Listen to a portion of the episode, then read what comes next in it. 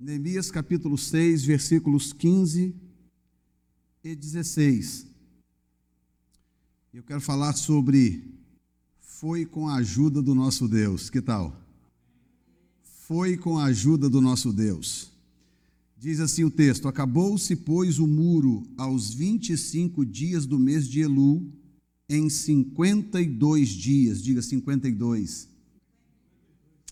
Exatamente. Olha a dimensão da obra e eles fizeram em 52 dias. Sucedeu que, ouvindo-o todos os nossos inimigos, temeram todos os gentios nossos circunvizinhos e decaíram muito no seu próprio conceito, ponto e vírgula, porque reconheceram que por intervenção do nosso Deus é que fizemos esta obra. Olha que coisa maravilhosa.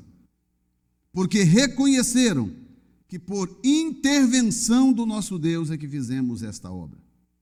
Pai, nós te agradecemos nesta noite. Tua palavra é poderosa e ela nos, nos alimenta, nos fortalece, traz fé aos nossos corações. A fé vem pelo ouvir esta palavra, Senhor. Você fala conosco, comigo, o pregador, e com todos os demais, aqui, os que estão assistindo online sejam abençoados ricamente pela tua palavra, em nome de Jesus. E todos dizem amém. Muito bem. Realmente, essa história toda, tudo que eu preguei até hoje sobre o livro de Neemias, ficaria mesmo meio, meio que sem sentido. O Espírito Santo me mostrou hoje se eu não transmitisse esta palavra de hoje. Por quê? Porque todo o livro de Neemias gira em torno da restauração de um povo, da restauração de uma cidade, que naquela época era uma nação. A cidade era Jerusalém era a capital, era o centro, mas havia muitas aldeias aos, nos arredores de Jerusalém, e o povo que habitava naquela região era um povo ah, que, que compunha o povo de Deus, o povo de Israel, o povo escolhido pelo Senhor. Então o que, que acontece? Eles chegaram na terra. Quantos aqui estão lendo o livro de Neemias no jejum? Quantos estão lendo? Então, o que, que acontece? Quando eles chegaram na terra, vocês lembram no começo do livro os apertos que eles passaram? Logo no capítulo 2, quando Neemias chega na terra, em Jerusalém, ah, trazendo as cartas do rei, etc., os inimigos, Sambalate, Tobias, Gesem, os arábios e os povos, os inimigos de Israel que estavam ao redor, eles começaram a denegrir Neemias e o povo, porque, em primeiro lugar, escute bem, em primeiro lugar, eles não acreditavam que Neemias e o povo de Israel era capa eram capazes de restaurar os muros e as cidades. Número dois, esse em primeiro lugar. Em segundo lugar, eles queriam ter certeza de que, mesmo que eles tentassem, eles não conseguiriam. Então, qual é a melhor maneira de você desativar uma pessoa? Qual é a melhor forma de você impedir que uma pessoa avance e cresça? Comece a denegri-la. Porque se ela não tiver a sua identidade formada, se ela realmente não souber quem ela é, se ela não estiver determinada com relação à, à, à filiação dela para com Deus, você não precisa de muitas palavras para denegrir uma pessoa. Você não precisa de muitas palavras para pegar uma pessoa que está alegre, animada, é que eu vou fazer, que Deus me chamou, que não sei o quê, Deus me deu um dom, eu quero pregar o Evangelho, eu quero ganhar o mundo para Jesus. E com poucas palavras você pega aquela pessoa e traz ela para o chão, você denigre aquela pessoa, você desmonta aquela pessoa, e aquela pessoa de um tremendo vencedor que estava aqui, do lado de cá agora aparece um derrotado, cabisbaixo, sem forças para caminhar, porque o diabo usou as palavras certas para atingir aquela pessoa. E o poder de uma palavra usada da forma correta, ela, assim como ela tem o poder de criar o universo como criou Deus, ela tem o poder de destruir a expectativa de qualquer pessoa, se esta pessoa não estiver enraizada em Cristo. A pessoa precisa estar fundamentada em Deus. Então, o que, que aconteceu com Neemias? O curioso quando você percebe ali o início do trabalho, capítulo, final do capítulo 2, meada para o final do capítulo 2, depois o capítulo 3, onde as portas começam a ser restauradas, entrando capítulo 4 adentro, o que, que acontece? Toda vez que vinha um murmurinho, o diabo gosta muito de calúnias e difamações. O diabo gosta muito de trabalhar com, com, com conversas paralelas. Diabo gosta demais. E hoje em dia, então, com as redes sociais, meu Deus do céu, o que mais tem por aí é gente irresponsável dizendo o que não sabe, espalhando coisa que não tem certeza, e, e posts que ela não sabe se é, não, elas não sabem se é verdade, recebe um negócio aqui e já manda para lá. E aí, quantos já mandaram para mim tal? Eu, eu pergunto: você conhece a fonte? Você checou? É verdade? Não, mas Fulano mandou para mim, Ciclano mandou para Fulano, que Beltrano mandou para o Ciclano. Falei: estou fora estou fora, porque começa a espalhar coisas pela internet por aí. Hoje em dia, isso é, é, é mais real ainda do que no tempo de Neemias.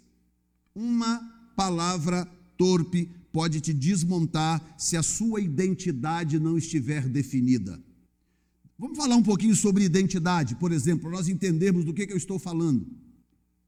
Alguém aqui conseguiria te convencer que você não é filho da pessoa que você acha que é filho? Alguém conseguiria te convencer disto? Sim ou não? Tem certeza? Tem certeza mesmo? Usar os argumentos certos, chegar com um, um exame falso de DNA, começar a montar um quadro, um esquema. Será que você não balança, não? Hã? Eu gosto de convicção. Eu gosto dessa convicção. Não, de jeito nenhum. Diga comigo, não! Então veja bem, a filiação divina é a mesma coisa.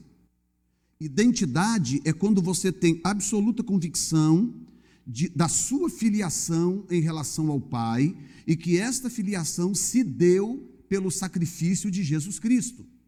Aí você vai dizer assim, ah, pastor, isso é mole, isso eu sei desde que eu me converti. Ok, mas uma coisa é você dizer que sabe teoricamente, outra coisa é você viver como quem sabe. Outra coisa são as suas atitudes, o seu comportamento, refletir o que você diz que sabe. Você é filho de Deus, você é filho do dono do universo. Amém ou não? Então não há justificativa para você ter medo de quem quer que seja, que seja menor do que Deus, porque todos são menores do que Deus. Vale um amém ou não? A Bíblia diz que maior é o que está em nós do que o que está no mundo. Então o que, que Neemias fez? Aí toda vez que chegavam rumores, olha, Sambalate mandou dizer que eles vão atacar a qualquer momento. E o povo desesperava, Neemias, pelo amor de Deus, e agora, Neemias? Neemias dizia: Lembrai-vos do vosso Deus. Lembrai-vos do vosso ou do nosso Deus. Por que, que Neemias fazia isso? Ele fez isso umas duas ou três vezes. Toda vez que vinha murmurinhos, ó, disseram agora que vão vir, vão atacar de todos os lados. Lembrai-vos do nosso Deus, grande e terrível. O que que Neemias estava fazendo? Neemias estava fazendo o que aquele povo não conseguiu fazer em 70 anos, que era recuperar a convicção da filiação divina. Mais ou menos o seguinte: Diabo, Satanás, você não tem poder sobre mim, porque eu sou filho do Deus Altíssimo. Eu tenho consciência da minha filiação. Deus é Pai e Ele é meu Pai. E Ele me resgatou de uma forma tão maravilhosa, o que prova o quanto Ele me ama, que é um amor espetacular. É um amor que você não vai achar em lugar nenhum. Alguém dar o seu próprio filho por amor a alguém Pergunte para você mesmo, ou para qualquer pessoa que é pai ou mãe aí do seu lado, o quanto custaria para ele ou para ela dar um filho, mesmo que você tenha 15, dar um filho seu para salvar um, um, um grupo de, de, de marginais e, e, e condenados que estão dentro de uma penitenciária. Custaria quanto para alguém fazer uma coisa dessa? Agora pensa num Deus que tem um único filho e ele dá esse filho para resgatar um, um grupo, um bando de condenados, vivendo numa penitenciária chamada Planeta Terra, e ele dá o seu filho e resgata eu e você, e gera em nós este, este espírito de filiação. para que passamos a viver como filhos do Rei. Então, o que, que acontece? A Bíblia me apresenta armas gloriosas. Paulo diz que as armas da nossa milícia não são carnais, mas são poderosas em Deus para a destruição de fortalezas. As armas da nossa milícia não são carnais, mas são poderosas em Deus. E aí nós temos armas gloriosas que nós não queremos usar. Nós não queremos usar. Eu desafiei os, os, ah, os irmãos que ah, nos seguem no Brasil a fazer o jejum de Daniel em prol do Brasil. Eu estou esperando, desde, desde que aconteceu aquela cena do Supremo Tribunal Federal em relação a Lula, aquela malandragem do Supremo em relação a Lula, eu estou esperando para ver se levanta alguém no Brasil, alguém se levanta no Brasil para poder dizer alguma coisa, colocar a igreja para orar. A igreja tem que orar, a igreja tem armas poderosas em Deus. Cadê a igreja com as suas armas poderosas? Ah, manifestações. Eu sou contra manifestações? Claro que não. São atos cívicos. Tem que fazer mesmo. Tem, tem hora que os governantes perdem a vergonha e só com o povo na rua mesmo pressionando é que eles tomam vergonha e, e, e ou caem ou mudam de vida. É verdade. Mas o problema é quando a igreja que sabe mais, a igreja que tem um conhecimento maior, quando a igreja passa a usar apenas esses artifícios cívicos para poder mudar uma nação. Não, não faça isso, porque as, as armas da nossa milícia não são carnais, elas são poderosas em Deus para destruição de fortalezas. Não é de cabaninha, não é de, de, de, de, de casa de estuque, não é, é, são fortalezas. E quais são essas armas? Essas armas são jejum, oração, clamor, intercessão, santidade. Os anjos também são armas dados à igreja. Quando a igreja entende isso, porque ela tem consciência da sua filiação. Quando, oro, quando você ora a Deus, você não está pedindo a Ele que, por favor, faça alguma coisa. Não, você está reivindicando um direito que já é seu, dado por Ele mesmo, por Ele próprio, ao enviar Jesus Cristo, seu Filho. Você ouviu o que eu disse? Quando você ora a Deus, não ore como quem está lamuriando, clamando, pedindo, pelo amor de Deus, Senhor, como se ele tivesse cheio de má vontade, então tem que pedir com muita lamúria para ver se ele atende. Não, não é isto não.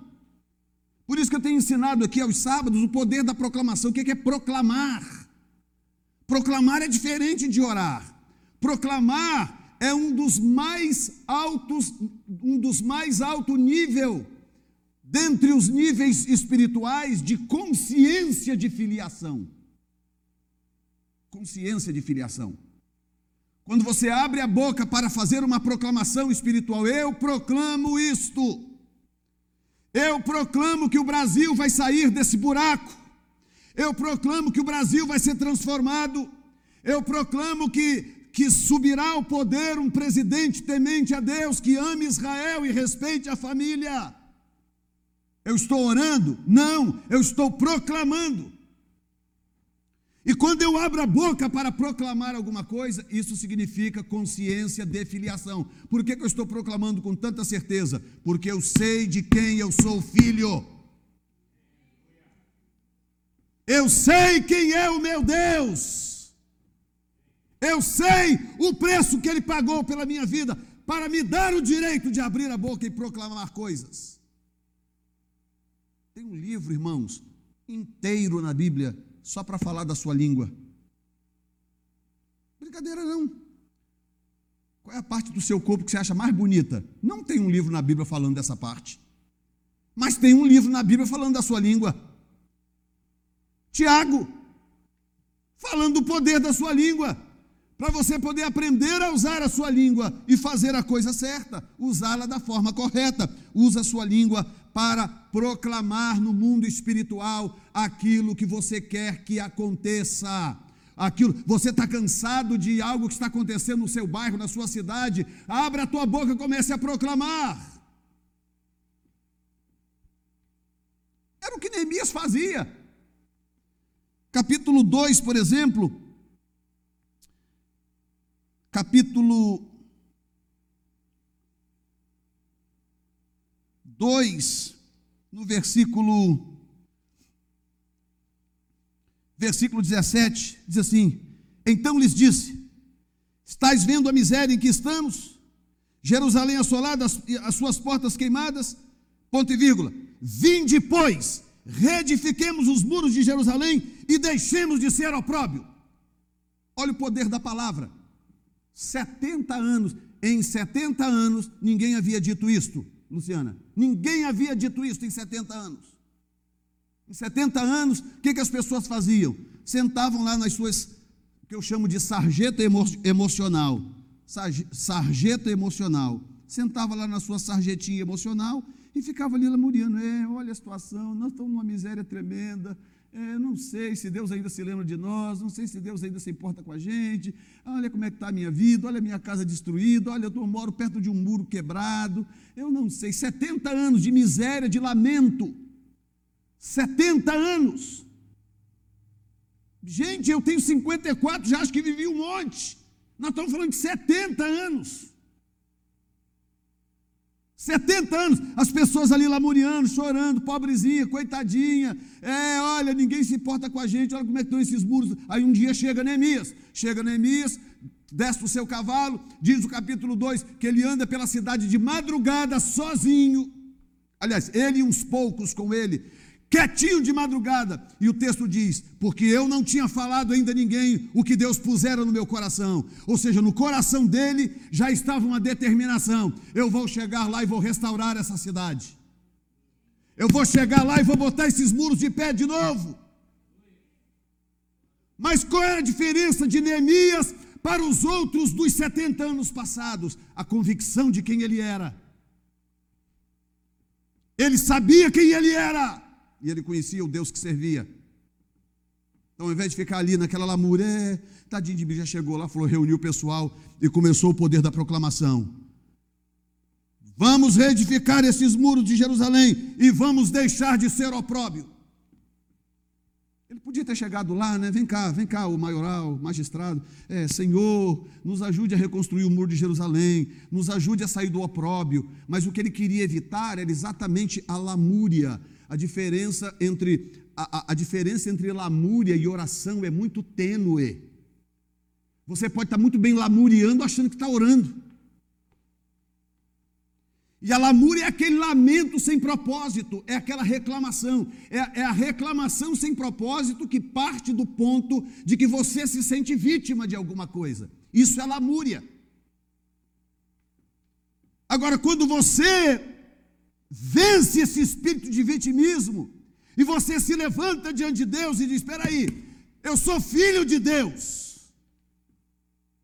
Eu não tenho que viver nessa miséria, nessa situação, nesse aperto, seja lá o que for. Se levanta e começa a abrir a tua boca de manhã, acorda de manhã cedo. Sabe o que eu faço de manhã cedo? Quando eu acordo, que eu abro o olho, que a minha consciência volta, que eu abro o olho pela primeira vez, eu abro a minha boca e digo: Senhor, acordei para um dia glorioso. Eu vou me levantar desta cama e esse será um dia abençoado. Hoje o Senhor falará comigo. Hoje eu conquistarei coisas que eu não havia conquistado antes. Eu estou ali deitado, assim, com aquela voz meia grogue ainda, assim. As andas já, às vezes, levantam antes de mim. Eu levanto, abro o olho. Às vezes tem que sair logo, logo, mas abro o olho assim. E ali meio grogue mesmo. Senhor e tal, é hoje o Senhor vai fazer esta bênção, tal, o teu poder, bababá, bababá. Abra minha boca e falo antes de qualquer coisa antes de olhar se alguém, se alguém ligou, antes de chegar qualquer mensagem, antes de, levantar, antes de escovar os dentes, antes de tomar café. Eu abro a minha boca e proclamo o que eu quero para aquele dia.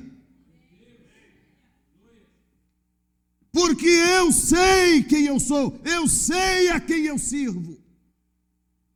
E aí, eu lancei o desafio para os irmãos do Brasil sobre o jejum de Daniel, que começa segunda-feira, agora lá. Já tem milhares de pessoas já envolvidas no projeto. E aí é muito interessante como que a igreja está infiltrada de profetas da miséria. Quem são esses, pastor? Profetas da miséria é aqueles que querem ver o circo pegar fogo, quer, quer que a coisa vá de mal a pior. Então, você propõe oração para Deus abençoar o Brasil, aí vem lá os profetas da miséria. Não, para que orar pelo Brasil? Se a Bíblia diz que a coisa só vai piorar. Orar para quê? Daqui a pouco vem a grande tribulação. Aquelas baboseiras, besterol, de quem não tem a menor noção do que está falando e mal conhece a palavra de Deus. O nosso Deus ainda está no controle. Cadê o seu amém? Diga comigo, nosso Deus está no controle desse planeta inteiro.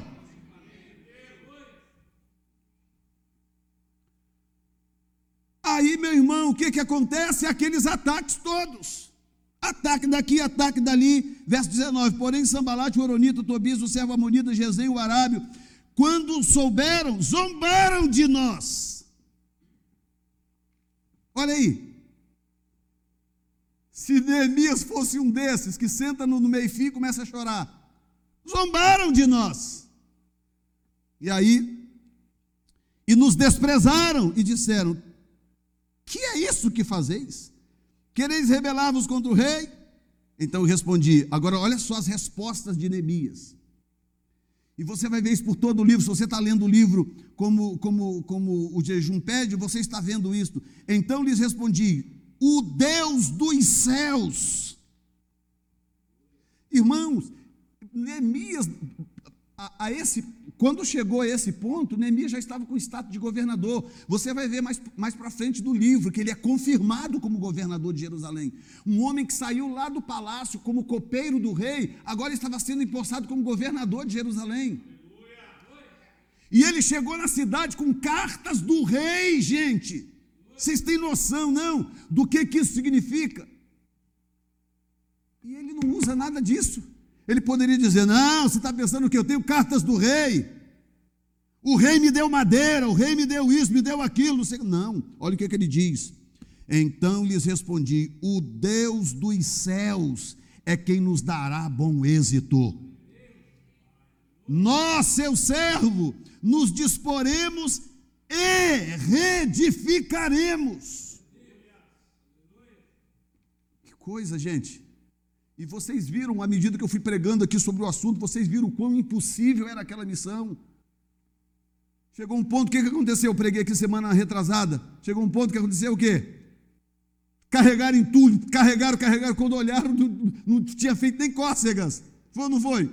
E o povo veio e falou assim: Ó, oh, Neemias, não, não tem como, os carregadores estão mortos e ainda tem muito entulho. Ou seja, não era à toa que aquilo estava daquele jeito por 70 anos. 70. O meu sobrinho que está vindo para cá ah, daqui um tempo, ele foi lá no lugar onde eu cresci, na Rua do Lixo. Lembra que eu já contei que é a história da Rua do Lixo? Ele foi lá na Rua do Lixo, que ainda chama Rua do Lixo. Foi lá na rua do lixo, filmou para mim. Falou, tio Jefferson, vou filmar aqui para você, para você ver de onde que Deus te tirou. e filmou para mim, com diferença de uma casa aqui, uma coisa ali, outra coisa lá, a mesma coisa. A mesma coisa. Uma casinha nova aqui, a, a, a, vizinha que morava do lado de nós, a casa dela é idêntica, idêntica. Chamava Dona Maria do quartel. Por quê? Porque o marido dela trabalhava no quartel e eles recebiam pão do quartel todo dia. Nós morríamos de inveja daquela família, porque eles recebiam pão todo dia, pão fresquinho do exército, e nem sempre a gente tinha pão em casa para comer. E eu reclamava com o mamãe, falava, por que a dona Maria do quartel recebe pão todo dia em casa e nós a gente não pode? É porque nós não trabalhamos no exército, meu filho. Coisas, uh, uh, crônicas da rua do lixo. E ele foi lá, filmou para mim, mostrou: olha aqui, tio, olha isso aqui, olha isso aqui. Eu fui olhando e tal, a, a casa lá de uma tal de Dona Corina. E, eu olhando, falei: meu Deus, é como voltar para Jerusalém 70 anos depois e os muros estarem todos derrubados. E eu não estou falando de 70 anos, eu tenho 54, eu saí de lá com uns 12, mais ou menos, 11, 12, 12 anos mais ou menos. Então pensa bem, estou falando de 30 e poucos anos atrás. Agora aqui nós estamos falando de 70. 70. Aí chega um cara, um belo dia, e ele começa. Qual é a arma principal de Neemias? Além da fé que ele tinha no Senhor. O saber usar bem a sua palavra. Usar bem a sua palavra. Então, quando ele chegava em algum lugar, que alguém começava a profetizar miséria, não, isso aqui vai de mal a pior, que não sei o que lá, BBB, papapá, que aqui vai, não, não tem jeito, Deus vai destruir essa terra. Levantava alguém, ou levanta você, abra a boca e use a tua boca da forma correta. Por quê? Porque você conhece a sua identidade. Quem aqui sabe que é filho de Deus? Não afilhado, filho. Digam graças a Deus. Aí não é de se admirar, o que, que acontece? Aí, enfim, gostaria de ter mais tempo aqui para ir falando mais e mais, mas o tempo vai passando, aí ele coloca, aí acontece a primeira coisa, ou, ou a primeira estratégia de Neemias, do capítulo 3, versículo 2, que ele diz assim, versículo 1 e 2: Então se dispôs Eliasibe, sumo sacerdote, com os sacerdotes, seus irmãos, reedificar a porta velha.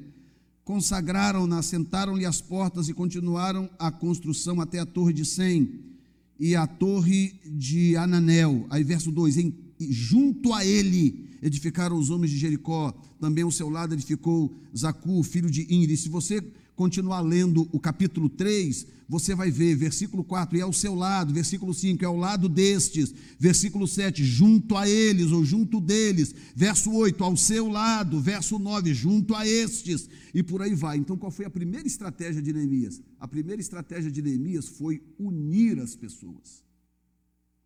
Diga comigo, unidos somos mais fortes. Quando um grupo de pessoas por mais talentoso que seja, ou por mais talentosas que sejam as pessoas, não consegue se unificar em torno de um único propósito, essas pessoas não conseguem edificar nada concreto, nada permanente. Unidade. É eu olhar para o, para o, o irmão Cris, para o irmão Nil, para o irmão uh, Tony e, e, e ver que nós temos diferenças de personalidades, nós temos gostos diferentes, mas nós vamos ignorar essas diferenças, vamos dar os braços e vamos nos unir em torno de um propósito. Propósito de oração, de jejum, que nós estamos fazendo esses dias, hoje já é o décimo primeiro dia,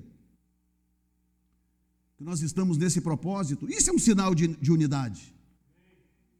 Foi o que mais me alegrou. Eu vou ser franco para vocês. O que mais me alegrou até agora, nesse jejum de Daniel, foi essa prova de unidade que vocês deram para mim. Porque esse é o primeiro grande sinal de que haverá mudanças na cidade. Então, quando Neemias viu que eles tinham condições de trabalhar juntos, um ao lado do outro, trabalhar juntos para um propósito, aí Neemias virou um leão. Aí virou uma fera, porque ele viu, bom, esse é o primeiro passo, estamos no rumo certo, digam graças a Deus. E quando chega um pouco mais à frente, no capítulo 4, diz que, tendo Sambalate ouvido que edificava um muro, ardeu em ira e se indignou muito, escarneceu dos judeus. Aí começou a chamá-los de fracos, que não sei o quê, por quê? Porque na verdade agora, escute bem, lá no começo, no 2, ele realmente achava que eles não dariam conta de construir. Começou a zombar e falar o que não devia e tal. São as pessoas que falam por você por aí, coisa tititi aqui, seja ao vivo, seja virtual, não importa. Pessoas que querem te denegrir, te diminuir, querem classificar você por aquilo que, é, por aquilo que elas pensam de você. Quantos aqui sabem que há muita gente por aí que pensa de você o que você realmente não é? Isso é o que mais acontece. Pessoas que querem te manter presa a um erro do passado para sempre, pessoas que querem te condenar por algo que você às vezes até fez, pessoas que querem te condenar por algo que você não fez, pessoas que compraram uma mentira que ouviram de outros a seu respeito e por aí vai. Mas depois, meu irmão, quando esse povo viu que Neemias conseguiu unir o povo de Israel e o, que o povo de Israel estava trabalhando unido e que a identidade deles estava começando a ser restaurada, porque toda hora Neemias falava, falava: Olha, lembra de Deus, é o nosso Deus, é o Senhor, poderoso nas batalhas, terrível, o nosso Deus, todo-poderoso. Neemias foi reconstruindo a identidade deles, a identidade corporativa a identidade espiritual, a identidade étnica. Estava sendo restaurada neles. E mesmo que eles não soubessem, da forma que eu estou colocando aqui agora, o que, que aconteceu? O muro foi avançando. Então, quando chega no capítulo 4, e tendo Sambalate ouvido que edificávamos, o muro ardeu em ira. Ou seja, a coisa saiu do papel, saiu das palavras e a coisa já estava acontecendo. Ah, mas era um tijolo de cada vez, pastor, era um, era um bloco de pedra de cada vez. É, mas há 70 anos, nenhum bloco sequer havia sido colocado naqueles muros. Então agora quando o inimigo olhava de longe e via blocos de pedras sendo, de pedras sendo colocados sobre a, a, a, a, a muralha, meu irmão, aí veio a ira, que antes era o desprezo, agora era a ira. Quando você começa a acordar, o diabo se incomoda. Você começou a despertar, Deus está mexendo com você, tem algo agitado no seu coração, é o diabo se apavora. Aí vem os ataques. Aí volta de novo a história da identidade. Começa os ataques. Se você se apavorar, é porque você não sabe quem você é mesmo. Mas se você sabe quem você é, você you hold your ground. Você mantém o seu lugar, sua posição firme. Mantenha a sua posição. e use a tua boca da forma correta. Ao invés de abrir para, para reclamar, use para proclamar. E comece a fazer proclamações no nome de Jesus. Eu creio que isto é possível, eu creio que esta cura virá, eu creio que este milagre vai acontecer, eu creio que o meu marido vai, vai ser transformado, eu creio que a minha esposa vai ser transformada, eu creio que meus filhos vão ser abençoados, eu creio que as finanças desta casa serão transformadas para a glória do Senhor, eu creio que o Senhor vai me prosperar de tal forma que eu vou abençoar a obra missionária. Abra a boca e diga. Diga, diga pela fé, mas diga. Digam graças a Deus.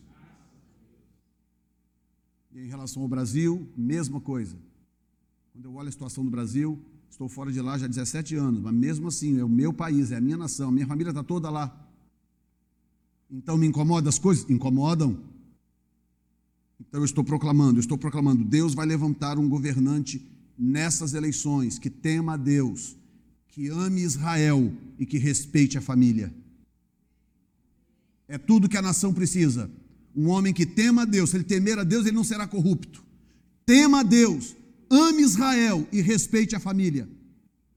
É tudo que o, que o país precisa. Tudo. E quando eu vejo um cristão falando em votar em esquerdistas, irmãos, aquilo me dá até urticária. Deixa eu dizer uma coisa para vocês. É impossível você ser cristão, servo de Jesus Cristo e ainda assim votar em gente de esquerda. Sabe por quê? Uma coisa não bate com a outra. Esquerdista apoia aborto, apoia ideologia de gênero, casamento homossexual, odeia Deus e odeia Israel. Como que você pode ser crente e ainda ser esquerdista? Impossível. Estava dizendo isso para uma pessoa esses dias. Impossível. Ou você é uma coisa, ou você é outra. É o que o próprio Jesus disse. Você não pode cochear entre dois caminhos. Elias disse: você não pode cochear entre dois caminhos. Se Deus é Deus, serviu. Se Baal é Deus, serviu. Você não pode dizer, eu vou servir a Deus, mas vou votar em Baal. Impossível. e comece a orar pelo Brasil, comece a proclamar sobre o Brasil a mesma coisa. Eu declaro. Diga comigo, eu declaro. Eu proclamo que esse ano, nas eleições, nas eleições desse ano, Deus colocará no poder um homem que tema Ele, que ame Israel e que respeite a família, em nome de Jesus. Pronto, agora comece a fazer isso durante a semana, vai fazendo, vai fazendo, vai fazendo. O que, que vai acontecer? Ah, pastor, você está falando isso porque você não sabe o quanto que está complicada a situação no Brasil. Está muito complicada, pastor. Eu sei disto. Mas eu estou dizendo isto por causa do que diz esse texto aqui da palavra de Deus. Acabou-se, pois, o muro aos 25 dias do mês de Elu, em 52 dias. Gente, como 52 dias? Aquele serviço nosso lá de Elu deu o quê? Deu um mês e pouco? Pensa bem, um serviço lá que nós fizemos em Lou deu um mês e pouco. Eles reconstruíram toda a muralha de uma cidade inteira em 52 dias. Aí o que, que aconteceu? Neemias podia tirar uma onda, né? É, você viram aí como é que eu sou fera? Cheguei aqui e resolvi a parada. É, se eu, não, se eu não chegasse aqui, esse negócio não andava, não. Neemias podia, Moisés, ter tirado uma baita hora lá de todo mundo. Não. O que, que ele disse? Ele disse assim: sucedeu que, ouvindo todos os nossos inimigos, temeram todos os gentios, nossos circunvizinhos, e decaíram muito em seu próprio conceito. Estava acontecendo agora o processo inverso de quando o povo foi espiar a terra. Eles entraram para espiar a terra, desobedeceram a Deus, a, a, naquilo que Deus tinha dito, foi espiar a terra, voltaram e disseram: a terra é boa, mas tem gigante lá. Aí a Bíblia diz que eles disseram: É, nós parecíamos aos olhos deles como gafanhotos. Escute bem, não, não eram os gigantes que chamavam eles de gafanhotos. Eles disseram: Nós parecíamos aos nossos olhos diante deles como gafanhotos. Ou seja, eles próprios se decaíram no seu, no seu próprio conceito eles mesmos. Porque Deus havia dito: esta terra é de vocês, entrem e possuam a terra. A terra é de vocês. Entre lá e possuam a terra. Agora aqui está acontecendo o oposto. Olha quando, quando a identidade é restaurada, Cris. Olha o que, que acontece. Quando Deus restaura a identidade de um povo, o que, que acontece? Agora os inimigos é que estavam decaindo no conceito. Dizendo, não, não podemos com esse povo, não. Quanto tempo que eles gastaram para reconstruir o muro? 52 dias. Ih, então esquece. Não, não tem condições de mexer com esse povo, não. Aí o texto termina dizendo assim: porque reconheceram, diga comigo, o inimigo reconhecerá a mão de Deus sobre a minha vida. Olha isso, porque reconheceram que por intervenção do nosso Deus é que fizemos esta obra. Diga comigo, foi com a ajuda do nosso Deus. Coloque-se de pé, diga de novo, foi com a ajuda do nosso Deus. Eu não sei o que que você tem batalhado.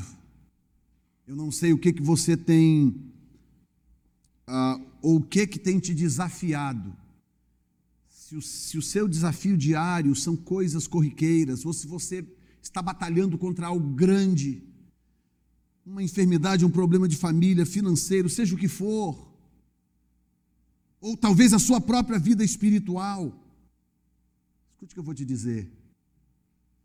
O teu Deus, o Deus a quem você serve, o Deus que transformou você em filho, jamais te abandonará jamais te abandonará. Eu proclamo nesta noite a boa mão do Senhor sobre a sua vida. E digo mais, eu proclamo a boa mão do Senhor sobre a sua casa, sobre a sua família. Eu proclamo nesta noite que a presença de Deus na tua casa vai te prosperar, vai trazer shalom sobre a tua casa, que é prosperidade em todas as áreas e em todos os níveis. Eu proclamo que a presença de Deus jamais se apartará de você, do seu casamento, da sua família, dos teus filhos. Eu declaro que a boa mão do Senhor intervirá quando os problemas surgirem. Eu declaro que Deus te dará vitória contra angústias, dores, depressão, tristeza, ataques do diabo, seja o que for. Eu declaro sobre ti nesta noite em nome de Jesus. Pai amado, eu te dou glórias nesta noite. Eu te bendigo nesta noite, Senhor. Pai, nos torne santos como o Senhor é santo. Pai, nos abençoe com a tua bênção. Toca nas nossas vidas, Senhor, e desperta em nós o conhecimento de quem somos. Nos ajude a entender melhor a nossa identidade. Pai amado, a igreja está se arregimentando, o teu espírito está regimentando a igreja ao redor da terra e principalmente nesta nação. O teu espírito, o teu espírito está regimentando a igreja e a igreja começa a ressurgir e a se levantar. E ela experimentará um toque do Senhor tão glorioso que ficará para a história. O teu espírito soprará sobre esta nação, eu proclamo que o teu espírito soprará sobre esta nação. Eu proclamo que o teu espírito soprará sobre o Brasil, o nosso país amado, o Brasil. Eu proclamo que o teu espírito soprará, soprará e soprará. Em nome de Jesus Cristo de Nazaré, eu declaro nesta noite, Senhor, eu proclamo uma mudança no horizonte. Eu declaro novas nuvens de chuva a caminho, e Ele fará chover sobre as nossas vidas. Em nome de Jesus Cristo de Nazaré, e nós te adoramos, Senhor, nós te bendizemos, Pai, esse jejum que temos sido, sido desafiados a fazer, é, um, é, um, é, uma, é o início de alguma coisa é o Senhor organizando um exército, é o Senhor organizando os que ainda têm sensibilidade, aqueles que ainda esperam no Senhor, aqueles que não se esqueceram que o Senhor é um Deus grande, um Deus todo-poderoso, que o Senhor é maior do que as nossas mazelas, que o Senhor é maior do que a miséria do povo, que o Senhor é maior do que os nossos pecados, que as nossas abominações, o Senhor é maior e o Senhor não cancelará as promessas feitas ao teu povo, o Senhor não cancelará o que tu disseste para o teu povo, para a igreja do Senhor. E o Senhor não levará, não arrebatará uma igreja fraca, uma igreja te, te, temente, uma igreja fragilizada, uma igreja com manchas, com, com rugas, uma igreja despreparada. Não! O Senhor arrebatará uma igreja nova, uma igreja renovada, uma igreja fortalecida, uma igreja abençoada, cheia do teu Espírito Santo. E, portanto, nesta noite nós te agradecemos por nos incluir neste pacote, Senhor, por nos incluir neste processo, neste projeto que o Senhor tem para esta nação, para esta igreja e para o nosso país, Brasil. Diga comigo, Senhor, o Senhor é maravilhoso. Eu te agradeço por ser Pai e nunca voltar atrás nisso. Me ajuda, Senhor, a entender o que é ser teu filho, o que é ser irmão de Jesus. Obrigado, Senhor, por causa do sacrifício do teu filho, nós temos vida em abundância. Amém. Dê um aplauso ao Senhor nesta noite. Uh, Jesus.